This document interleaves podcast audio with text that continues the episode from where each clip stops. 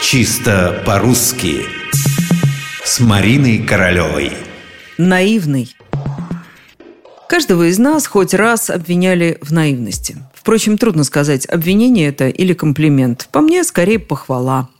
А вот на самом слове «наивный» я бы остановилась подробнее. Мы так к нему привыкли, оно кажется нам таким родным, исконным, что как-то забываем, слово-то иностранное. Академик Виноградов в книге «История слов» особо подчеркивает. Наивный не то же самое, что его синонимы простодушный, простосердечный. Ведь именно эти слова русские, а наивный – их иностранный заменитель. И здесь мне не обойтись без цитирования поэта Вяземского, который писал дословно следующее.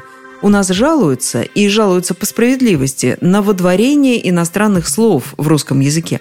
Но что же делать, когда наш ум, заимствовавший некоторые понятия и оттенки у чужих языков, не находит дома нужных слов для их выражения?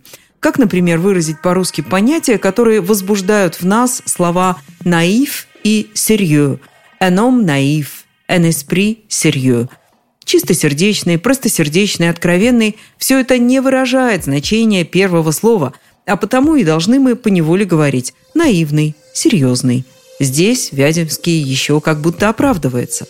Слово «наивный» окончательно вошло в литературный оборот в первой трети XIX века.